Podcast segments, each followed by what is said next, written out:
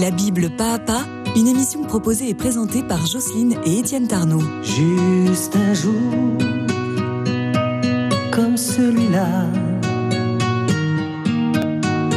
Un jour pour s'inviter au paradis et mettre au clou tous nos soucis.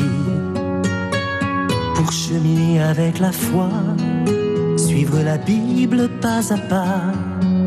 Pour s'émerveiller de toute œuvre créée dans l'unité. Aujourd'hui dans nos mains, un peu d'éternité.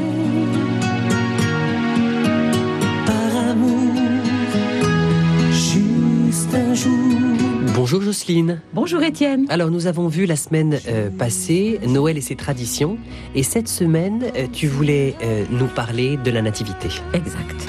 Alors le fil rouge de Noël traverse les Écritures puisqu'elles convergent toutes dans la venue du Messie promis à Israël. Et à ce titre, les évangiles de Matthieu et de Luc qui, rend, qui rapportent les traditions de l'enfance du Christ apparaissent comme, j'allais dire, la, la floraison de tout l'Ancien Testament. Oui, en effet, l'ange Gabriel va annoncer à Marie que le fils qu'elle concevra et enfantera euh, non seulement sera appelé fils du Très-Haut, mais Dieu lui donnera le trône de David, son père, afin qu'il règne à jamais sur la maison de Jacob. Alors, chercher à approfondir le mystère de Noël, c'est évidemment scruter les Écritures qui lui rendent témoignage. Et pour nous aider dans cette contemplation, eh bien, l'Église va égrener dans le temps de Noël toutes les fêtes qui vont illuminer ce mystère du Christ qui a pris chair de la Vierge Marie. Alors évidemment, on commence par la Nativité, et puis après par Marie, Mère de Dieu, où l'on fête la circoncision et l'imposition du nom de Jésus, et puis l'Épiphanie, ensuite le massacre des saints innocents, le baptême du Christ, euh, les noces de Cana, tout, ce, tout ceci, la, la présentation, de, euh, pour finir par la présentation de Jésus au temple euh, à la chandeleur. Oui, alors nous allons commencer par le commencement et si tu veux bien nous parler de la nativité. Alors Noël, j'allais dire exactement comme Pâques, est un jour qui va se déployer sur huit jours, euh, sur une octave, euh, afin, j'allais dire, de nous rassasier de ce don inouï fait aux hommes. Dieu est devenu l'un de nous. Il nous a donné son Fils, né d'une femme, nous dit Saint Paul, pour que nous puissions le toucher, le voir et même le manger sous sa forme eucharistique, bien sûr. Oui, Noël est un mystère si grand que, euh, eh bien, seuls les chrétiens l'ont accueilli. Euh, le judaïsme, l'islam et même a fortiori les, autres religions eh, n'arrivent pas à concevoir ce qui nous a été révélé. Un Dieu fait homme. Mais oui, parce que pour sauver l'homme déchu, devenu esclave du malin par la peur qu'il a de mourir, eh bien, le Verbe de Dieu a pris chair de la Vierge Marie afin de nous unir à sa divinité. Cet échange est si admirable qu'il est tout l'objet du mystère chrétien.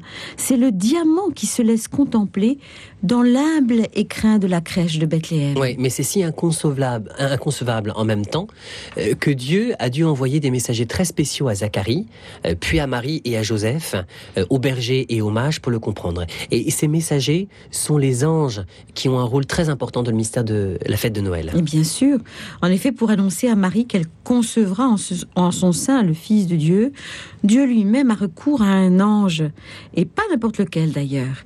Euh, c'est un des sept archanges dénombrés par Israël, et l'un des trois que nous, les chrétiens, nous avons retenus. Outre Michel, le chef des armées célestes, et Raphaël, qui conduisit Tobie à Sarah et dont le nom signifie Dieu guéri, eh bien, il y a Gabriel, qui signifie homme de Dieu, force de Dieu. Et c'est l'ange qui gouverne au feu. C'est de lui dont parle le livre de Daniel, lorsque Dieu l'envoie au prophète pour lui expliquer la vision qu'il a eue. Or, Daniel appartient, comme le Christ, à la maison de Judas. Il est donc de sang royal, lui aussi. Oui, Gabriel est, est en quelque sorte le messager royal par excellence. Oui, et la tradition juive dit de Gabriel qu'il est le protecteur particulier d'Israël, et, et le Talmud le met très très souvent en scène. Alors Gabriel étant l'ange du feu, c'est lui qui va prêter main forte aux trois enfants dans la fournaise, toujours au livre de Daniel. Et selon la tradition, il n'aurait pas voulu que l'ange de la grêle, qu'on appelle Yorkami, euh, s'abatte sur la fournaise pour éteindre le feu.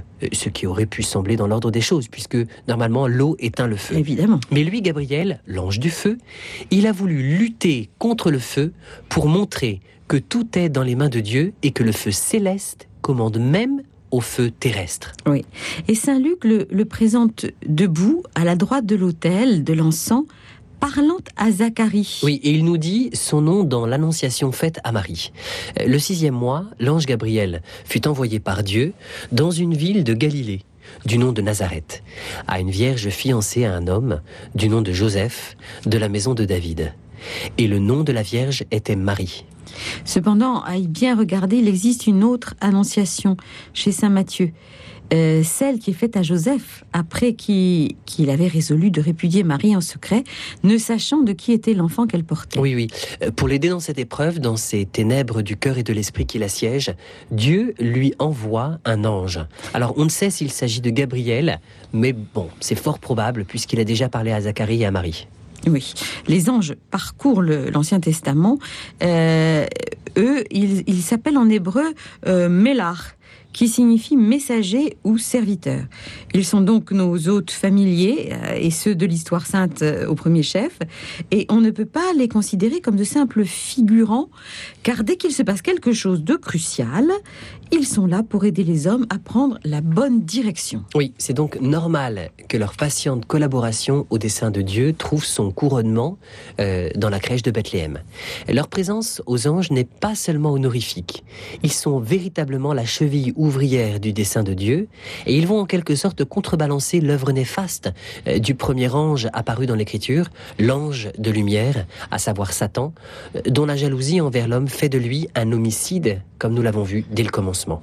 Parce que un ange félon a perdu Adam et Ève, des anges loyaux vont apporter leur aide à Marie et Joseph, ainsi qu'à d'autres protagonistes du mystère de Noël, contrecarrant ainsi les desseins mauvais dont le serpent ben, continue à inspirer ceux qui lui obéissent, ceux qui lui appartiennent. Oui, alors.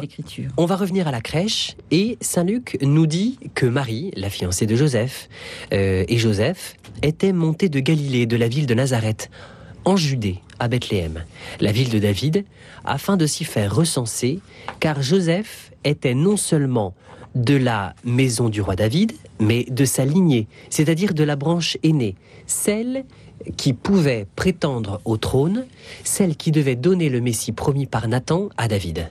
Alors comme Marie était enceinte par l'œuvre du Saint-Esprit, il advint, nous dit le texte, euh, que les jours furent accomplis où elle devait enfanter. Elle enfanta son premier-né, l'enveloppa de l'ange et le coucha dans une crèche parce qu'il manquait de place dans la salle. Marie doit accoucher dans une étable parce qu'il n'y a pas de place dans la salle commune.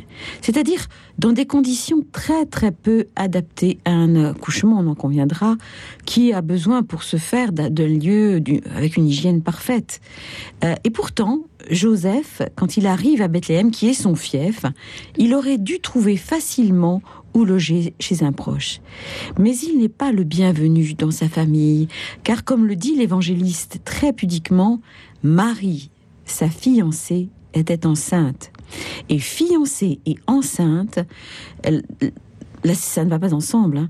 La, la, la situation est déshonorante pour un juif pieux, pour un descendant de sang royal, comme l'est Joseph. Oui, en effet, les fiançailles chez les Juifs sont un temps de noviciat euh, au sein du mariage, un temps où l'on est juridiquement des époux, mais l'on doit euh, respecter une séparation de corps stricte euh, dans la chasteté, tout comme Dieu, dans la Genèse, avant de créer, a commencé par séparer les os d'avec les os. Oui, et la fécondité future du mariage, eh bien, elle est garantie par et la garantie de sa, sa longévité, elle est à ce prix. Cette séparation première. Exactement, cette séparation qui dure un an.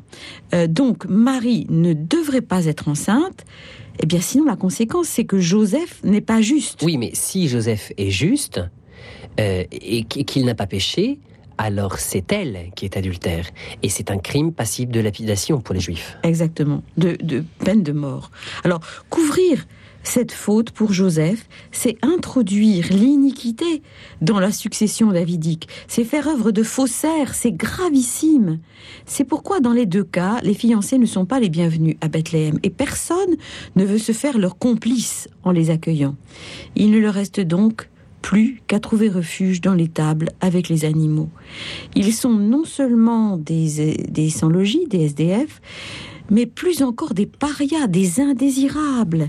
Et, des, et, pourtant, ils sont en train d'apporter le salut au monde. Oui, mais en fait, euh, tout, tout, bizarre que cela puisse paraître, euh, Marie et Joseph ont dû, d'une certaine façon, jubiler intérieurement en découvrant l'endroit que Dieu leur avait préparé, euh, parce qu'ainsi s'accomplissait la prophétie qu'ils connaissent et qui ouvre le livre d'Isaïe et qui dit J'ai élevé des enfants, je les ai fait grandir mais ils se sont révoltés contre moi. Le bœuf connaît son possesseur, et l'âne la crèche de son maître. Israël ne connaît pas, mon peuple ne comprend pas.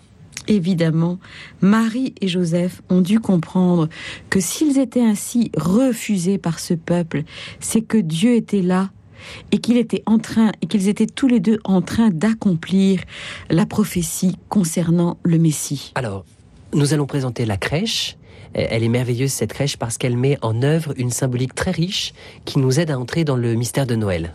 Alors, Dieu, j'allais dire, le tout autre, hein, celui qui est incommensurable, ineffable, euh, celui que même tous les univers ne peuvent contenir, s'est fait chair, il s'est fait bébé, un tout petit abandonné aux mains des hommes, avec pour unique rempart la foi et l'amour de ses parents.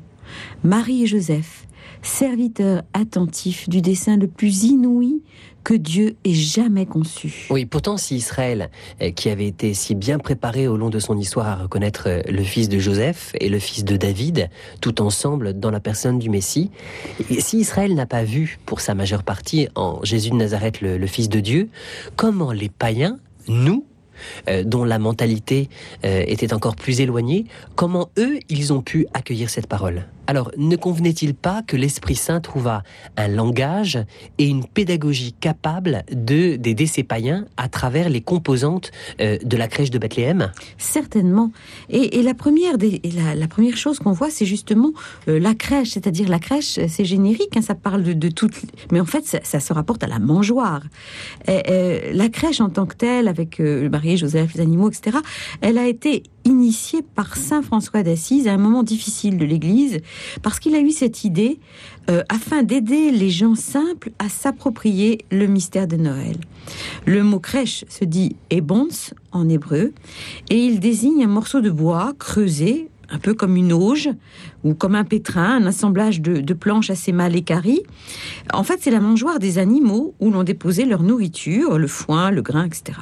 Bon, euh, ainsi la crèche dans laquelle les animaux se nourrissent et dans laquelle on va déposer Jésus annonce que ce dernier se fera nourriture pour les croyants à travers le sacrement de l'Eucharistie, ce pain donné pour combler la fin du monde. Oui, la crèche, c'est un, objet assez prosaïque et, fruste, rien à voir avec le doux capiton ornant une nacelle de bois précieux, euh, comme sont les berceaux de, rois.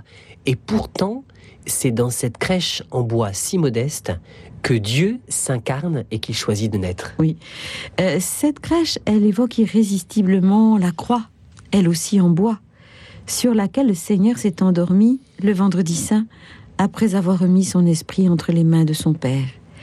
La crèche et la croix sont donc parentes. La première préfigure la seconde. Et cela donne, j'allais dire, un ton grave à la nativité qui, loin d'être seulement une fête un peu douceâtre de l'enfance, voilà, en fait, et de, l'innocence, voilà, euh, eh bien, en fait, elle est déjà lourde, elle est déjà pesante de lourds présages. Oui, et bien plus. Nombre de peintres d'icônes se sont complus à représenter la crèche comme un sarcophage de pierre et l'enfant Jésus tout ligoté de bandelettes eh, nous fait penser à une momie. Oui, c'est vrai. Eh, certes, bon, on emmaillotait les fils de rois de la sorte pour qu'ils poussent bien droit. Mais Marie, d'ailleurs, en, emmaillotant son, son fils à la manière dont son ancêtre Salomon avait été langé, signifie que Jésus est bien le descendant de, de, la, de la promesse faite à, David, de la lignée davidique. Mais ces langes annoncent les linges qu'on trouvera dans le tombeau du Christ euh, au jour de la résurrection. Ainsi, la crèche est une prophétie de la croix, j'y insiste, et de la mission du Christ, fils de Dieu et fils de David. Quant à Marie et Joseph, en acceptant de vivre l'humiliation de la crèche du rejet, eh bien d'avance, ils consentent à la passion du Christ. Oui, lorsque l'on est comme Jésus dans une famille si pauvre euh, qu'elle n'a que la paille d'une étable à lui offrir en guise de berceau, on ne peut être emmailloté de langes, euh, car l'art d'emmailloter les bébés dépend du statut social des parents. Les langes, à l'époque, sont en lin fin pour les princes. Et, ils y sont ligotés, nous l'avons vu, comme une momie, pour empêcher toute malformation du squelette, et notamment celle des jambes et des bras. Oui, et c'est ainsi qu'à Parassonnet, je dirais que le bébé était censé, eh bien, voilà, de pousser bien droit. Euh, donc les langes font référence, je l'ai déjà dit, au roi Salomon, euh, fils du roi David, lequel bien qu'il ait été le, cadet, a été préféré à ses aînés parce qu'il était le fils de Bethsabée. C'est une très belle page de l'écriture. Mais les langes sont donc le signe de la royauté du Christ, au contraire de la crèche qui en figure le rejet. Ainsi, les deux signes contradictoires, paradoxaux de des langes et de la crèche, donnés par les anges aux bergers, se rejoignent pour dire le mystère de l'incarnation qui comporte en germe et nécessairement celui de la passion. Oui, ce qui frappe dans le récit de la Nativité, c'est la grandeur insondable de l'événement associé à la modestie de ceux qui en sont les témoins privilégiés, tant les hommes que les animaux. C'est comme si Dieu s'était complu à trier sur le volet ceux qui vont contempler l'incarnation de son Fils en prenant comme critère étonnant l'humilité. Oui, euh, on n'aurait jamais fait ça, nous, hein, parce qu'il n'y a pas le marbre rouge des empereurs, des empereurs euh, byzantins qu'on appelait porphyrogénètes, ceux qui sont nés dans le, dans le marbre rouge. Ni or, ni courtisans, ni trompettes, mais des bergers illettrés, une vierge inconnue, un charpentier modeste, un bœuf et un âne quelconque. Vraiment, quel cours pour le roi des rois. Euh, et par-dessus tout, le silence bruissant des ailes des anges et de l'ineffable mélodie de leur chant. Heureux les cœurs purs, car ils verront Dieu. Sa mère, c'est Marie, son père, c'est Joseph. Et né un petit enfant, son nom est Emmanuel. Alors les bergers sont les premiers à courir auprès de la crèche. Euh, pour Israël, les bergers sont des pêcheurs publics parce que le soin des troupeaux les empêche de pratiquer correctement la loi. Pas de Shabbat, pas de célébration, pas d'études non plus. Et c'est quand même eux que l'ange du Seigneur avertit en premier de la naissance du, Sauveur, au milieu de la nuit, escorté par une troupe nombreuse de l'armée céleste, des myriades d'anges qui entament l'hymne joyeux Gloria in excelsis Deo. Eh oui, comme à Marie, les anges vont, vont leur dire d'être sans crainte et, ils vont leur annoncer la grande joie, le salut, et puis les envelopper d'un manteau de lumière, signe de la prédilection de Dieu. Aujourd'hui, vous est né un sauveur qui est le Christ Seigneur dans la ville de David, et ceci vous servira de signe. Vous trouverez un nouveau-né enveloppé de l'ange et couché dans une crèche. Oui, une fois les bergers prévenus par, euh, par l'ange, ils se mettent en route, ensemble, on pourrait dire en communauté, et, ils arrivent pour voir la Sainte Famille rassemblée autour de la crèche. Ayant vu, ils s'en retournent, euh, glorifiant et louant Dieu. C'est-à-dire qu'ils sont en train d'évangéliser, en fait. C'est ça. On dirait qu'ils sont en train de parcourir le chemin du baptême, ces bergers, euh, comme une sorte d'étape d'une gestation à la fois. Et je dirais même plus qu'ils parcourent le baptême, ils font même, on pourrait dire, un un non pas antébaptismal, mais post-baptismal. Mais tu as raison, parce que, en effet, les bergers sont circoncis. Donc voilà, déjà, ils appartiennent au peuple juif. hein. Et pourtant, ils en sont exclus du fait de leur manquement à la loi. Et grâce à l'annonce de la bonne nouvelle par l'envoyé de Dieu, par l'ange, hein, c'est-à-dire la, bonne nouvelle, c'est le kérigme, cette, parole qui, qui est fondatrice, qui nous ensemence, euh, eh bien, euh, ils vont l'accueillir, ils vont la croire, se mettre en route. Donc, ils deviennent capables de marcher jusqu'à voir Jésus, c'est-à-dire à reconnaître en lui Dieu sauveur, c'est ce que signifie Jésus, Dieu sauve.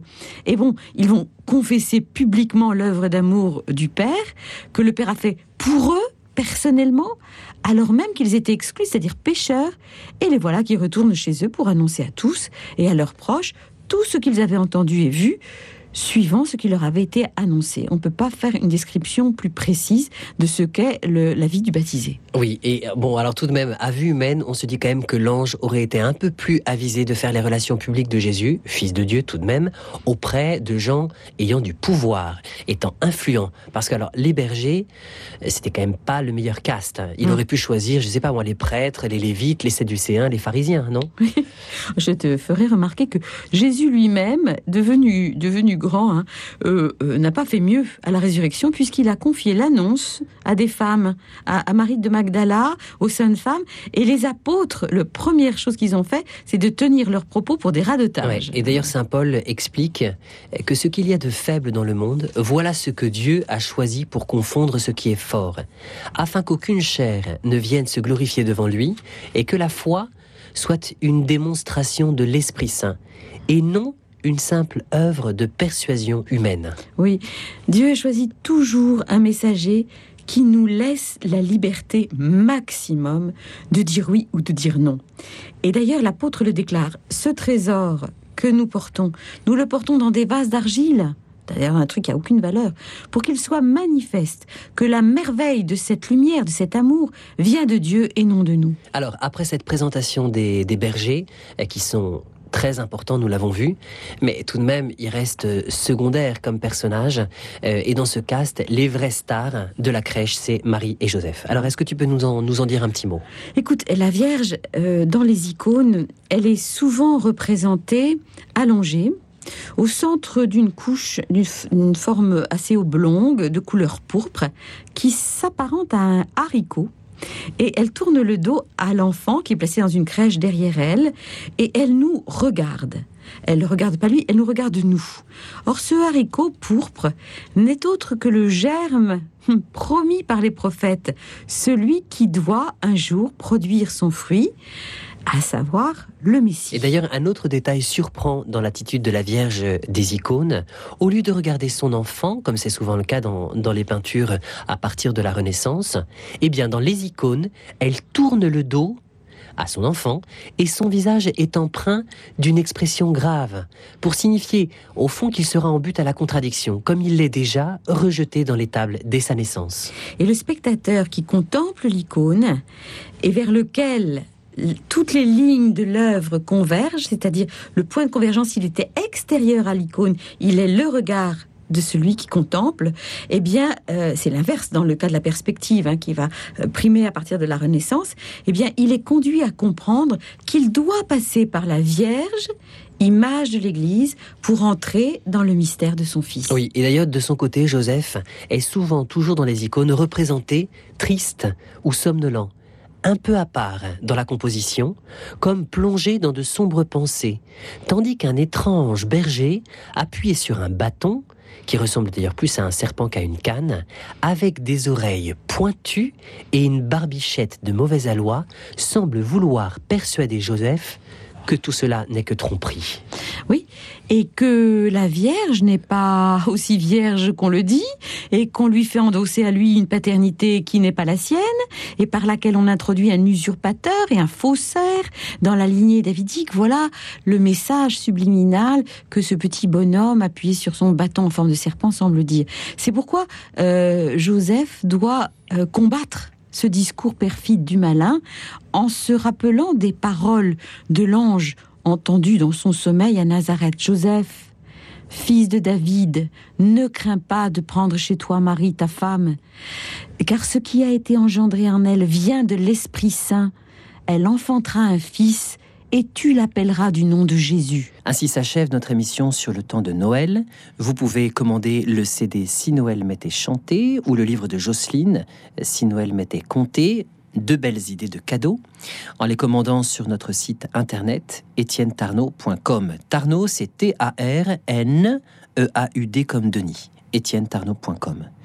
Bonne semaine à toi, Jocelyne, et bon préparatif aussi. Bonne semaine à toi, Étienne, et surtout, bonne semaine à tous. Juste un jour comme celui-là, sans guerre, sans peur et sans reproche, pour être ensemble avec ses proches, fêter les jours avec les siens, sans se soucier du lendemain, parce qu'on est vivant, parce qu'on est heureux d'être sur terre, vivre au présent, rester dans